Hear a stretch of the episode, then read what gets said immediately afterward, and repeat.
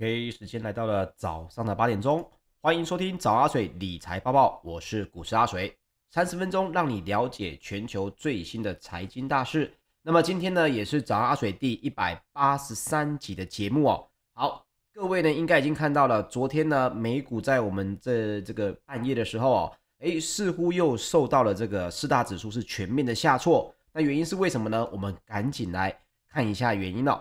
首先呢，也是因为最直接的一个事情，俄乌的危机可以说是持续的在恶化，而且呢，油价已经是飙到一百美元每桶以上了哦。那么美国的四大指数呢，也因此是全面的下挫，其中跌幅最深的就是金融还有半导体的类股是领军下杀的。那么道琼工业平均指数呢，在三月一号中场是下跌了百分之一点七六。纳斯达克指数呢，则是下跌了百分之一点五九，标准普尔五百指数则是下跌了百分之一点五五，费城半导体呢摔得最重，是重挫了百分之三点六四哦，收在三千三百零四点八五点。好，原因是为什么呢？因为来根据 CNBC 的报道，最新的卫星影像显示。俄罗斯的一批军用车护航队伍哦，已经明显在朝着基辅来前进，也就是这个乌克兰的首都。那么，美国的一名国防官员在一号就表示，上个月呢，也就是一月，在乌克兰边境集结的俄罗斯的部队哦，有百分之八十已经是入侵了乌克兰的国境之内。那另外最新的一个报道，俄罗斯也开始警告基辅的居民哦，要来逃离他们的住宅。而且呢，也对第二大城哦哈尔科夫来发动了空袭。原因是为什么呢？各位也知道，俄罗斯军队呢，自从上个月的二十四号开战之后呢，为期这么多天的攻击进度哦，其实是相对的缓缓慢。那么呢，俄罗斯的指挥官也决定来改变战略，要来加码轰炸乌克兰的都市。这个在国际之间的冲突哦，非常的常见。也就是，诶，大家一定会觉得，不是正在和谈吗？看起来两边的谈判也谈得还蛮顺利的啊，不是都说有提出一些比较明确的需求吗？但是为什么会加剧呢？这在国际战争上面很常见哦，就是一边和谈，但是我一边加大我的攻击的力道。原因呢，就是要在谈判桌上哦取得较好的筹码，给对手呢施加压力。当然啊，听起来非常的悲哀啊，这些所谓的筹码压力哦，都是用人命堆出来的哦。不过也可以看得到。俄罗斯呢持续的进逼，也带动了能源价格持续的飙高。标普五百的能源指数哦，已经上涨了大概百分之一，光是昨天哦。那么另外，美国的石油巨擘呢，这个雪佛龙也宣布要来加码库藏股的计划。那么他们的整体的股价呢，也上涨了百分之三点九七，创下了历史的一个收盘新高纪录。那大家也知道，这个目前看得到。原油期货在纽约商业交易所是已经来到了一百零三点四一美元，这是二零一四年哦七月二十二号，也就是将近八年以来的一个新高。盘中呢，甚至最高是一度来到了每桶一百零六点七八美元。那么待会我们会聊到还有什么东西是因为俄乌冲突涨不停的哦，这个待会也跟大家来分享。另外呢。美股的当中的国防类股哦，比如说军用飞机的制造巨擘洛克希德马丁，还有第四大的军工生产商哦，诺斯洛普拉普格拉曼，也都分别大涨了百分之五点二六以及百分之三点一六。那我们在昨天的节目当中也跟大家分享哦，台湾台股相对应的这个军工相对应的这个个股哦，也应该会受到影响。那么昨天呢，诶，各位有看到？讲到什么工业电脑啊，或者是这个以跟军工哦耐用度有关的这个相关的个股哦，也都是齐涨这个情况。那么另外，包括了俄罗斯的 ETF，在二月二十八号已经崩跌了三十趴，三月一号又继续崩跌了百分之二十三点八七哦，目前已经来到了历史的收盘新低。因为即使俄罗斯当地的金融市场已经被政府强制关闭。各位要知道，常常今天最近有人问这个阿水说：“诶，如果万一假设哦，我发生了我们大家不希望发生的事情，如果我们的家园也产生了这个所谓的战争的话，那么台股要怎么来布局？我心里 我心里其实不知道该怎么说。我说，如果真的发生冲突的话，金融市场绝对是被强制关闭的哦。你已经没有什么机会说啊，我要去下什么啊，放空什么期货了。到时候你连新台币的这个整体的呃汇率哦，也都会受到非常大的影响。所以，如果你真的担心这类的事情，请你去投资所谓的贵重金属啊，包括实体的黄金等哦，这个东西也都是。短线上面呢，也因为这些避险的需求哦，会有机会继续慢慢升温的。那么避险的需求还涌进哪里呢？也包括涌进了美国的公债。那么根据市场观察的报道，纽约的债市在昨天的尾盘时，对 FED 货币政策比较敏感的这个美国两年期的公债殖利率哦，是继续的大跌十二点三个基点。也就是说，这个债券的价格。是升高的哦，大家是抢买的，所以换算下来呢，殖利率因为它是固定的一个配息，所以呢，换算下来殖利率当然也就是继续的大跌哦，也是这个本周以来重挫的二十八点一个基点哦，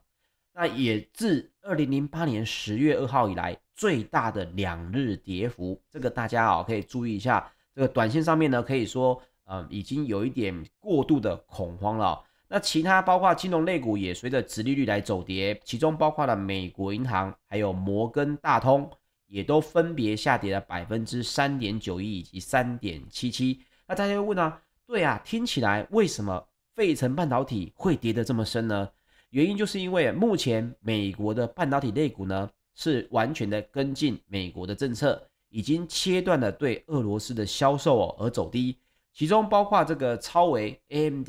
还有 NVIDIA，超微下跌了百分之七点七一哦，是费半三十只成分股之冠。所以费半为什么跌那么深？主要也跟超微 AMD 这家公司、股价重挫有关。那 NVIDIA 也下跌了百分之三点七二。那目前市场怎么看待呢？根据这个华尔街哦比较知名的这个呃研究主管，他就表示哦。投资人目前可以说是完全沉浸在恐慌气氛当中，那不知道呢，要为了这个所谓的地缘政治风险哦，该怎么对他手上的产品做定价？市场呢，如今是全遭到情绪的操控。那么，包括芝加哥选择权交易所的恐慌指数又上涨了百分之十点五一，来到三十三点三二点哦，也是今年一月二十七号以来的一个收盘新高。那另外呢，根据这个 Thomas Return 最新的一个报道，苹果公司呢已经表示哦，基于俄罗斯入侵乌克兰，已经暂停所有在俄罗斯的产品销售，同时呢也下架了这个在俄罗斯以外啊，包括呃比较官方的媒体 APP 哦。那么苹果也透过声明稿指出呢，目前已经暂停出口到俄国的销售通路，而且俄罗斯的用户呢周二。虽然还可以造访这个 Apple 的线上商店，但是无法将商品来加入这个购物车。那目前看来，整体的二零二零年呢，苹果在俄罗斯市场的年营收哦，大概是二十五亿美元。换句话说，如果持续制裁的话，两年后的今天，二零二二年，苹果在俄罗斯市场的年营收呢，也大概会比二十五亿美元还要再多一些。如果相较这个整体苹果的营收当然是比较少，但是哦这一点呢，大家大概也要知道，是大概影响了二十五亿美元以上哦，这对苹果来说也是营收的影响。所以昨天呢，苹果的股价也是收跌的这个情况哦。那另外我们来说说欧股方面，因为欧洲呢跟整体的俄乌冲突哦关系又更近，所以呢欧股的恐慌又更更多了。昨天的泛欧 STOXX 六百指数是暴跌了百分之二点三七哦，德国跟法国的股市的跌幅更是接近百分之四，因为他们发现西方严厉的制裁呢，包括了普丁啊这些呃资产啊，还有一些啊、呃、包括商业类型的制裁呢，也都让整个市场啊非常的担忧。那目前听到的是说，已经在持续的要来轰炸，包括第二大城，而且俄罗斯俄军呢也击中了首都基辅的这个电视塔。那么在一号下午，也就是昨天，俄国的国防部也宣布哦，将会来继续的炮轰基辅，用于资讯战的情报跟通讯设施，还呼吁呢周边的居民撤离。各位如果看新闻，应该也看到最近听到这什么真空弹啊，什么炸弹之父，大家非常的担忧，说会不会俄罗斯的这个冲突呢，使用的武器越来越可怕。那么目前知道的是说，西方严厉制裁俄国，俄国呢已经被逐出这个 SWIFT 的系统啊，就是所谓的全球的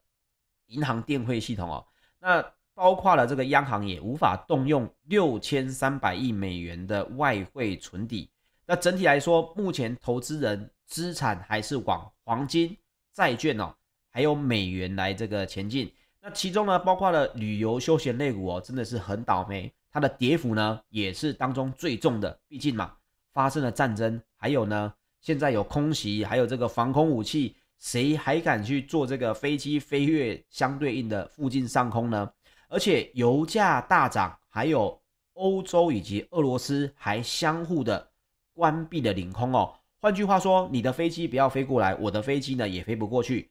对于航空旅游业哦，也都有重大的影响。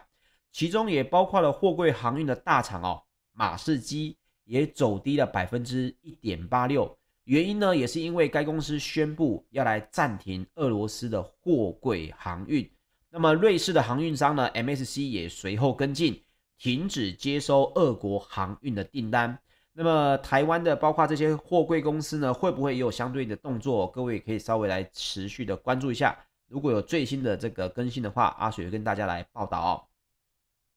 那么大家也知道，俄罗斯跟德国中间有一个天然气的管线项目嘛，叫做北溪二号公司。那么现在根据多家外媒呢，在昨天最新的一个消息报道哦，呃，该公司呢应该是已经考虑来申请破产，而且呢也裁掉了上百名的员工，并且暂停营运哦。原因也是因为这个德国也关闭了北溪二号的天然气管线，而且也停止了。相对应的审核程序哦，所以呢，目前可以看到的是，北溪二号这个天然气的整体管线呢，已经是整个完全的暂停，同时这家公司也已经是裁掉所有的一百零六位的员工喽。那么天然气的这个问题呢，也一定会继续影响能源哦。这一点，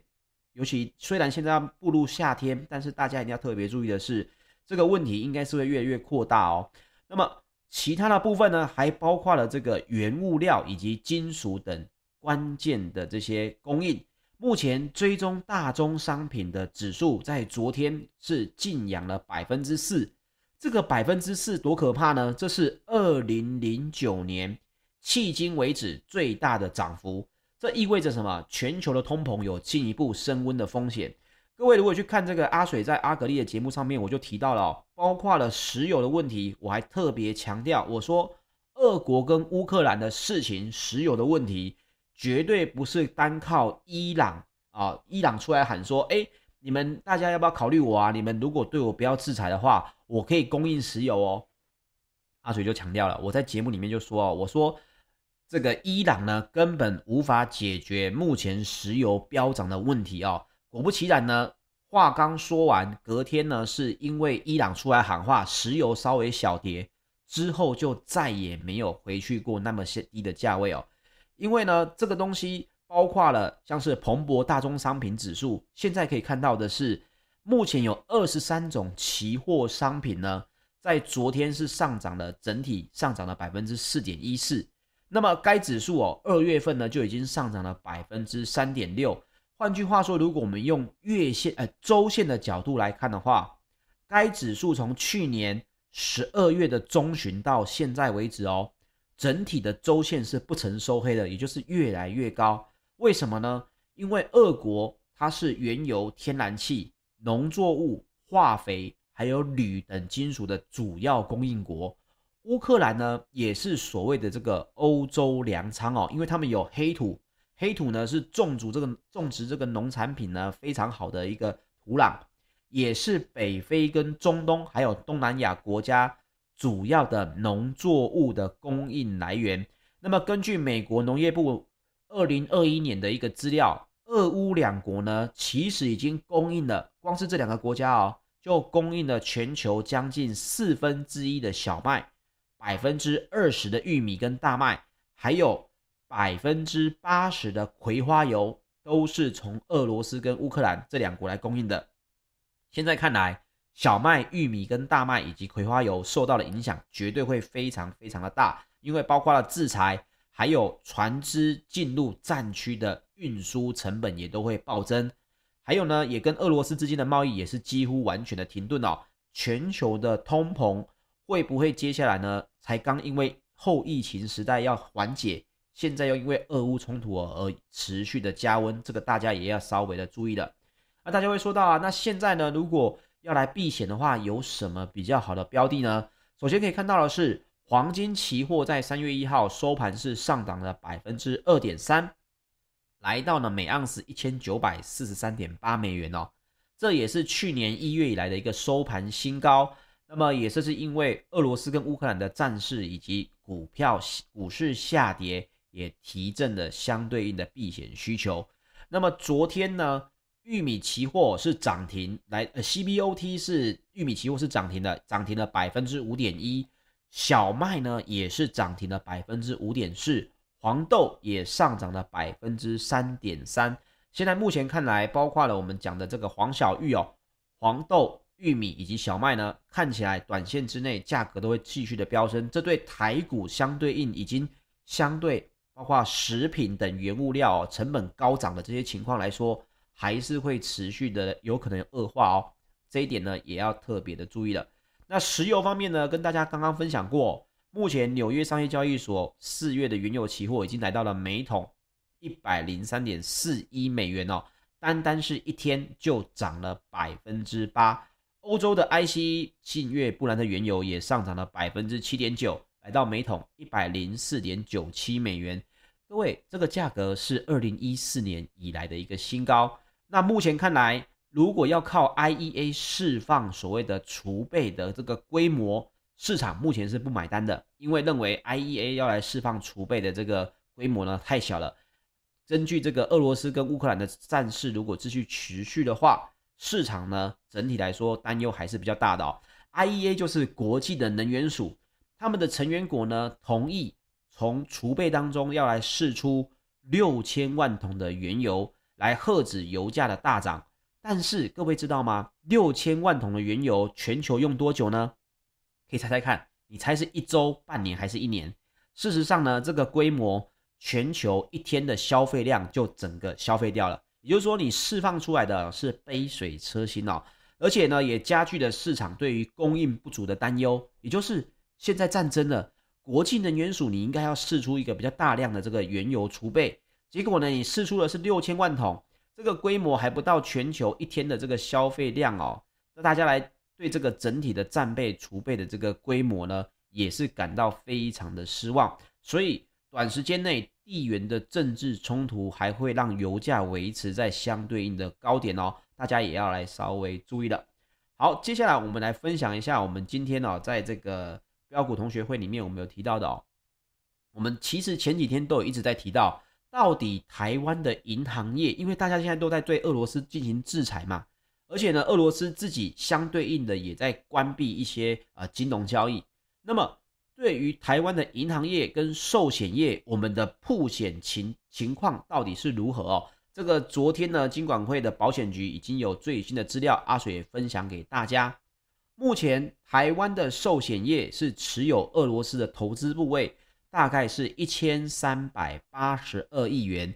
也是金融三业里面哦最高的部分，也就是台股的寿险哦，他们持有的部位是最高的，包括银行啊。这些金融三业里面是最高的，所以市场就会担忧哦，保险业是否会成为踩到地雷的重灾户呢？那目前呢，根据金管会保险局来表示哦，保险业的俄罗斯投资其实是主要都是以收取固定的收益为目的，还有长期持有的债券多，而且呢，百分之九十九以上都是美元计价，因为呢，俄罗斯的卢布各位也知道，最近在疯狂的贬值哦。所以短期市场的波动对于整体的财务报表的影响呢，应该是会比较小的。这是金管会的保险局自己亲口出来说的，在媒体的报道哦，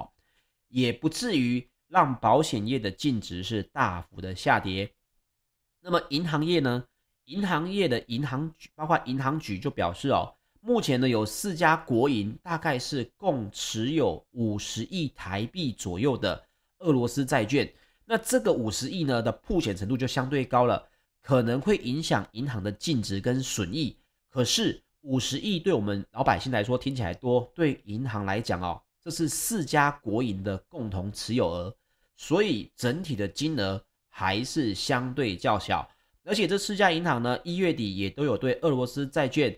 提列的评价损失跟资产的减损。目前看来呢，也是资讯相对的透明。整体的金额还是不多哦。那我们来看一下刚刚讲的寿险业投资俄罗斯的金额是一千三百八十二亿，多吗？其实这个数字也只占寿险业可运用资金的百分之零点四六。换句话说哦，不止占比不到百分之九十九，而且呢，这当中里面所有的一千三百八十二亿里面的九十九个百分比呢，也是以美元计价，不会受到卢布汇率的这个影响。那么接下来我们大家担忧的就是，那如果把俄罗斯特定的银行逐出了这个所谓的 SWIFT 系统，也就是环球银行的这个金融协会的这个支付系统，对于台湾银行业的影响大不大呢？那同样的也有官方的回答，目前呢，假设 SWIFT 呢如果只有剔除部分的俄罗斯银行的话。那还有小型的俄罗斯银行其实是没有被踢出来的。那银行业的实务做法呢，就是会建议啊，如果你是跟俄罗斯有往来的企业客户，还有贸易往来的对象，就协调仍然还在 SWIFT 机制内的银行来进行汇兑。那目前看来呢，似乎也并不是所有的俄罗斯银行已经被踢出去了，也所以呢，还是有一个相对应的这个做法哦。那金管会也说了，会密切来观察、注意企业客户跟俄罗斯贸易往来的这个情况。那整体来说，投信基金对俄罗斯铺险的金额呢，大概是两百六十八亿，也只占了我们一月境内基金总规模的百分之零点五四哦，相对应之下也不多。那整体来说，只有一档投资俄罗斯的比重比较重，超过百分之二十，但是呢，该档投信呢，也已经针对流动性来进行因应了，看起来包括了寿险、银行，还有这个投信基金哦。